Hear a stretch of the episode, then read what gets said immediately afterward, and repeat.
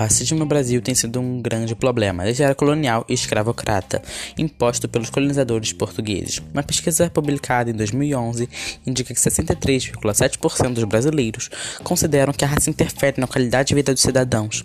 Para a maioria dos 15 mil entrevistados, a diferença entre a vida dos brancos e não brancos é evidente no trabalho, 71%. Em questões relacionadas à justiça e à polícia, 68,3%. Em relações sociais, 65%.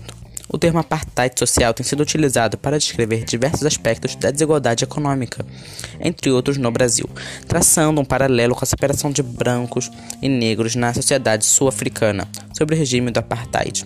O resultado da pesquisa elaborada em 2008 demonstra que, apesar de comporem metade da população brasileira, os negros elegeram um pouco mais que 8% dos 503 representantes escolhidos na última eleição.